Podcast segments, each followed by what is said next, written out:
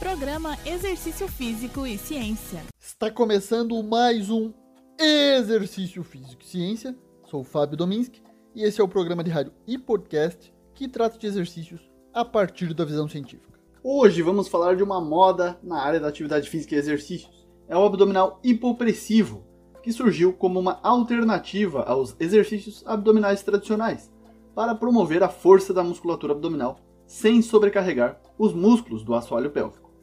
A técnica hipopressiva abdominal pode ser classificada como um exercício respiratório. Foi desenvolvido na década de 1980 por um fisioterapeuta belga chamado Marcel Calfries e é amplamente conhecido e utilizado em países como França, Itália, Espanha, Canadá e países da América do Sul. A técnica de vácuo abdominal é realizada por meio de respiração controlada, alinhamento da coluna e pelve neutra e em estágios de respiração. Caso servir para você, a orientação adequada por profissional é obrigatória.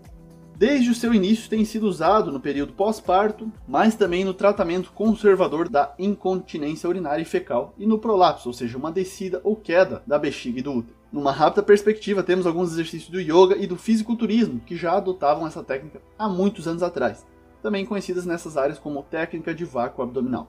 Essa é uma técnica que tem se popularizado, pois quem a promove promete alguns resultados, como redução da circunferência da cintura, fortalecimento da musculatura abdominal, melhora da função do intestino, fortalecimento da musculatura do assoalho pélvico e melhora da postura.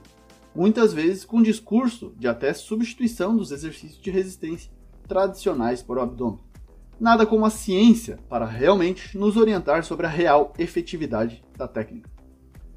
Na preparação para o roteiro desse programa, fui às bases de dados para verificar as evidências científicas. Na principal base de dados médica, PubMed, ao pesquisar o termo abdominal hipopressivo, encontrei apenas 17 estudos. Para uma técnica que existe desde os anos 80, ou seja, 40 anos, temos pouca literatura disponível.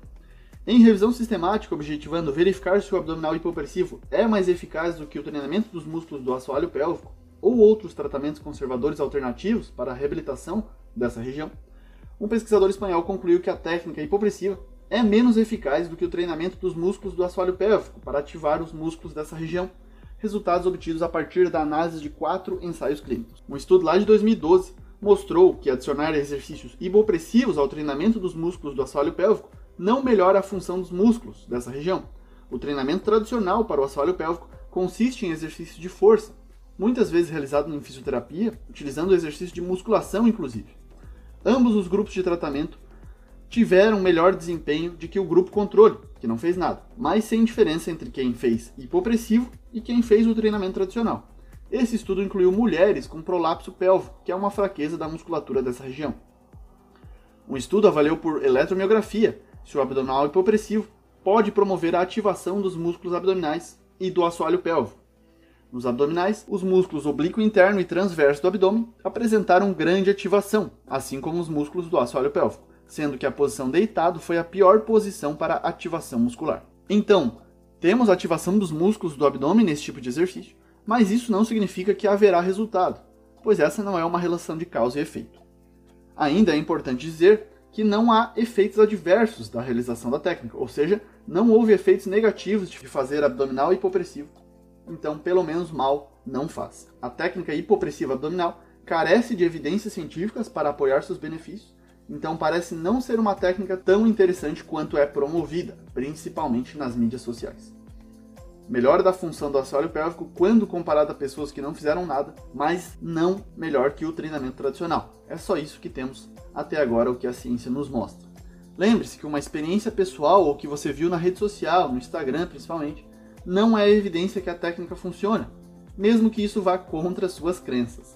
Conforme dizia Bruce Frederick Skinner, a ciência é uma disposição de aceitar os fatos, mesmo quando eles são opostos aos desejos. Esse foi mais um Exercício Físico e Ciência. Lembrando que todos os nossos programas você encontra nas plataformas Spotify, Google Podcasts, no Deezer e no Apple Podcasts. Um abraço e até a próxima.